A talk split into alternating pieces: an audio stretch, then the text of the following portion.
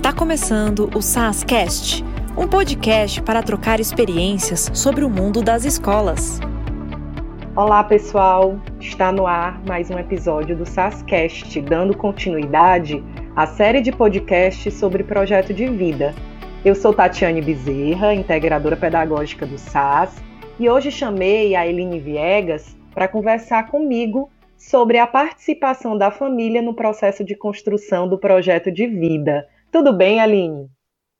Oi, Tato, tudo bem? E você, como é que está? E também olá a todos que estão nos ouvindo. Eu queria agradecer desde já o convite e vai ser um prazer conversar com você sobre esse ponto que é tão importante para o sucesso de um projeto de vida, não é?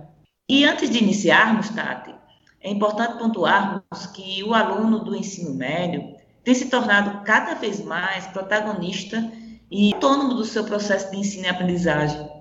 E, especialmente se tratando de projeto de vida, precisa se deixar cada vez mais claro que esse processo é essencial. O estudante precisa estar no centro da construção, sendo um real protagonista. Por isso, é tão importante o desenvolvimento de habilidades, como aprender a aprender, para que eles se sintam preparados para esse processo sendo, por exemplo, seu próprio interlocutor legítimo em relação à sua jornada de ensino e aprendizagem. E pensando nisto, Tati, é, sabemos que existem várias expectativas para estes jovens na construção do projeto de vida. O que é que você pensa sobre isso? Muito bom, Aline, suas considerações, né? É, é importante pontuarmos essa questão desde o início, né? Assim, entendemos que esse projeto de vida para esses jovens tem bastante relevância, uma vez que baseiam-se em desenvolver as habilidades necessárias para projetar o futuro ao longo de toda a sua vida, né? É, perceber a importância da relação com o outro no seu desenvolvimento, vislumbrar possibilidades, transformar os sonhos em objetivos, é, traçar planos para alcançá-los e também entender que o projeto de vida é um potente recurso para gerenciar as incertezas do futuro, né? Mas, Aline, a gente sabe que essa construção ela não é fácil. O estudante ele já está numa fase da sua vida repleta de desafios e ansiedades, né? Então, é, para que esse jovem consiga alcançar essas expectativas, ele vai precisar de muito suporte. Não é impossível, que ele faça sozinho. Não é. Muitos até conseguem, mas certamente muito mais desgastante, né? Então, assim, muito desgastante, longo e com risco também de desmotivação. Então, por isso que o apoio da escola e da família são primordiais para trazer essa clareza e esse direcionamento para esses estudantes. A aliança que deve existir entre alunos, escola e família que devem andar lado a lado é o que pode garantir o êxito na construção. Exatamente, Tati. É, o, o, nosso jovem precisa muito desse suporte né, nessa fase. E essa aliança foi muito bem comentada por você, ela é realmente fundamental. Bem, eu, eu, eu penso que é muito importante falar um pouco de como seriam esses papéis, né? Como foi comentado, por exemplo, no podcast anterior, as escolas que atendem jovens estudantes têm o desafio de estarem comprometidas com a educação integral do, do deles e ajudá-los nesse processo, para que eles possam atender às necessidades de formação geral, estas que são inclusive indispensáveis ao exercício da cidadania e à inserção no mundo do trabalho. Né? E, e responder também a essa diversidade de expectativas dos jovens quanto à sua formação é muito importante. A BNCC do ensino médio, né, tal como nos segmentos anteriores, ela propõe um trabalho, por exemplo, em que os componentes curriculares apresentem os, os conteúdos e desenvolvam os conhecimentos visando a sua aplicação na vida real. Né? Ressalta essa importância do contexto para dar sentido, por exemplo, ao que se aprende. E, além disso, ou melhor, para além disso, ao protagonismo do jovem em seu processo de aprendizagem e também na construção do seu projeto de vida. Ou seja, é um planejamento feito para atingir um conjunto de objetivos pessoais. E esses objetivos eles vão contribuir para uma melhor compreensão, né? entendimento das perspectivas profissionais, e, consequentemente, colaborar né, ou ajudar esse jovem a se inserir né, é, em um papel social e de atuação ética. É, em essência, Tati, a gente pode pensar o seguinte: há um grande ganho para o jovem atuar de forma produtiva na sociedade à medida que ele aprende na escola. O conhecimento acadêmico ele se torna útil e isso é muito importante para qualquer ser humano, né? Tornar útil esse conhecimento acadêmico, ter sentido, ter contexto na vida dele. E não é só para aprovar em um ciclo de ensino médio, para aprová-lo na educação básica e alcançar um nível superior. Não é apenas isso, mas gera um sentido, gera um valor e significado à sua própria existência. Fator este extremamente importante para a construção, para o desenvolvimento de uma plenitude né, do ser humano, a gente pode pensar assim. Perfeito, Aline com essas novas diretrizes do ensino médio, né, a escola assume um papel ímpar nessa construção. E é extremamente necessário que a escola crie laços mais fortes né, com a família dos estudantes, uma parceria mesmo, por assim dizer, pois ambas têm uma missão em comum, né? Então, assim, penso eu que a escola deve se conectar com a família no estímulo à reflexão, sobre o campo de possibilidades desses alunos. Ah, Tati, quais seriam esses campos, né? A identificação de diferentes estilos de vida que são baseados em escolhas livres, né, e responsáveis em função do contexto socioeconômico e cultural deles. Eu acho que essa é uma reflexão que a família deve, deve ter, né, junto com a escola. Então, promover essa reflexão e a construção de projetos de vida significa oferecer ferramentas e recursos para que esses jovens transformem as aspirações em objetivos concretos, que devem ser alinhados aos seus propósitos. Então, um desses recursos é a elaboração de um plano de ação, né? Que, baseando-se nesses objetivos, estabelece metas com prazos claros e viáveis, assim como as estratégias para realizá-los.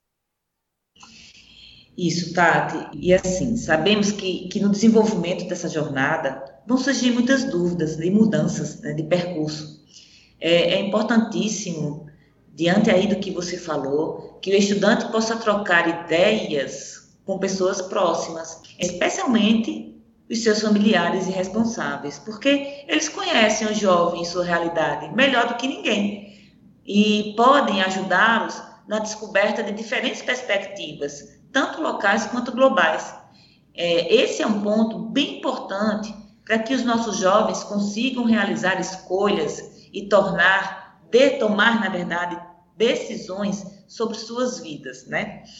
Enquanto os estudantes conhecem e analisam as suas trajetórias, ou melhor, o que eles querem para a sua vida ou para o seu projeto de vida, é possível conduzir de forma segura um plano de ação para levá-los a identificar os seus interesses transformá-los em objetivos concretos e desenvolver as competências e habilidades que são tão importantes e necessárias para atingi-los, né? E se for o caso, muitas vezes é importante, é necessário revê-los de acordo com as mudanças no entorno, ou seja, se for necessário, Tati, corrigir rotas. Isso mesmo. E visto que esse objetivo é próprio, né, do jovem, de definir a sua jornada, nós sabemos que a participação da família pode ser bastante desafiadora nessa elaboração do projeto de vida, né, Eline? É, pois uma interferência não deve ocorrer de forma incisiva sobre qual caminho seguir, e sim uma construção conjunta, né, que traga inspirações, descobertas, possibilidades. Eu acho aqui que a palavra de ordem é, é estimular, né?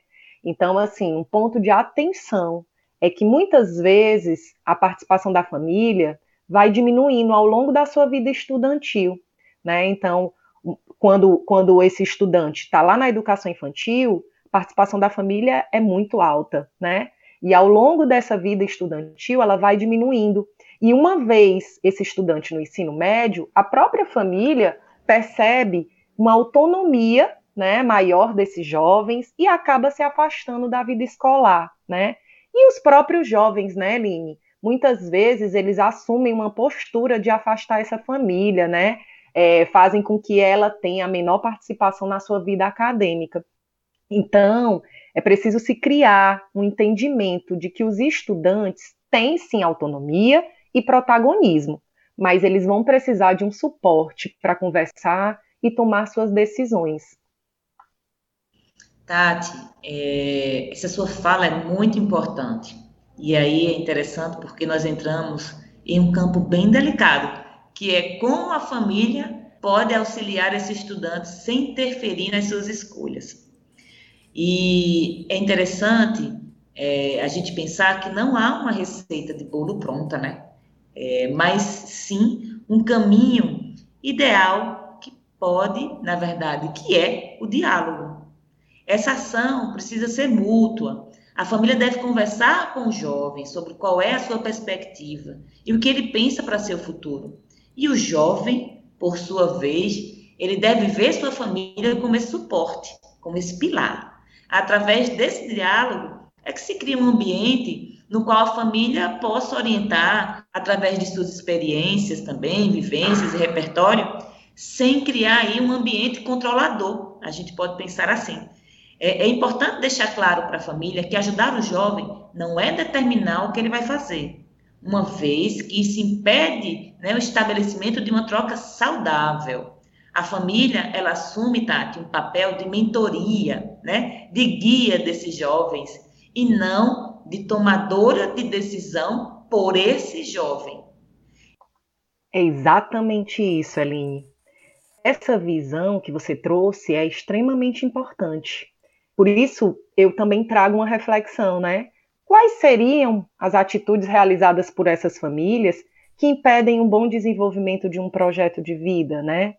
é, sabemos que pode ocorrer que algumas famílias visualizem o seu projeto de vida, projeto de vida desses jovens, né, como se fosse algo deles, né? Então, isso ocorre por diversos fatores: proteção a esses jovens, medo de que eles fracassem, né? Ou, ou, até mesmo uma projeção das suas expectativas e frustrações, né? As expectativas da família é, quanto aos jovens, né? Então, essas atitudes, além da restrição de possibilidades, né, de percursos fora do repertório familiar, vai dificultar a apresentação de novos horizontes a esses estudantes. E isso implica nas más informações sobre a condução das suas vidas, né? Como continuidade dos estudos, o que é a universidade e o conhecimento de diferentes profissões. É, mas, Aline, não só esse ponto, tá? visto que o projeto de vida tem como objetivo o desenvolvimento integral do aluno, que já tínhamos falado anteriormente, não só no tocante da carreira profissional. Isso mesmo. Diante disso que, que foi falado, eu vou trazer uma outra reflexão bem importante. Como as escolas podem ajudar a direcionar para uma melhor parceria entre os estudantes, por exemplo, e suas famílias, na construção desse projeto de vida, né? É, a família não nasce pronta, ela se desenvolve junto com seus filhos. E ela também precisa de uma orientação. Uma atitude excelente, por exemplo, e aí já trazendo algumas respostas para essa pergunta, é, seria a escola trazer essa família para conversar sobre esses pontos, promovendo encontros com elas e os estudantes, para tratar da elaboração desse projeto de vida. A inclusão dos familiares na agenda escolar aumenta, Tato, o engajamento e o fortalecimento da identidade. E estas são essenciais, ou estes são essenciais, na fase de tomada de decisões que vivem os nossos jovens. Perfeito, Aline. E é por isso né, que a proposta do projeto de vida SAS, nós pensamos em formas da escola manter essa família sempre atualizada né? E consciente também do processo de evolução dos seus jovens. Também, né, a gente vai dispor de materiais para que a escola possa trabalhar, né, com as famílias, ajudando a criar esse ambiente de diálogo e construção que é tão importante, que é tão necessário nessa fase, né? Então, Eu aproveito aqui para convidar a todos a ouvirem os dois podcasts anteriores, né, que falam de tópicos também super importantes para o sucesso de um projeto de vida e a leitura dos artigos no blog que estão relacionadas com cada tema. Eu acho que é um, uma, um tema, né, que traz muito pano para manga. E aí, Eline, é, estamos indo ao final, né, desse podcast. Então, gostaria de agradecer a todos que nos ouviram, a você, Eline, por ter participado desse momento. Eu espero que tenha sido um momento bastante esclarecedor, né? É, tanto a respeito desse envolvimento da família, né, que é fundamental no projeto de vida, como também a escola né, pode estar vindo auxiliar essa família na construção desse projeto de vida do estudante. Né? É, esse engajamento ele tem realmente que ser construído. Né? Então, eu aproveito para reforçar com vocês a formação para os professores em projeto de vida e o guia do gestor que foram criados para auxiliar nossas escolas parceiras nessa construção. É, caso haja alguma dúvida, oriento vocês a não deixar essas dúvidas e procurar o seu consultor pedagógico para saber mais sobre o projeto de vida do SAS. Tati, muito obrigada também. É, esse é um tema que, que não se esgota, vamos continuar conversando sobre ele. E eu gostaria também que, de pedir que vocês não esqueçam de seguir o nosso canal e acompanhar os próximos podcasts, né? Se vocês, inclusive, tiverem sugestões de temas que gostariam que respondêssemos, basta acessar o link que enviamos para você ou então entrar em contato com o seu consultor.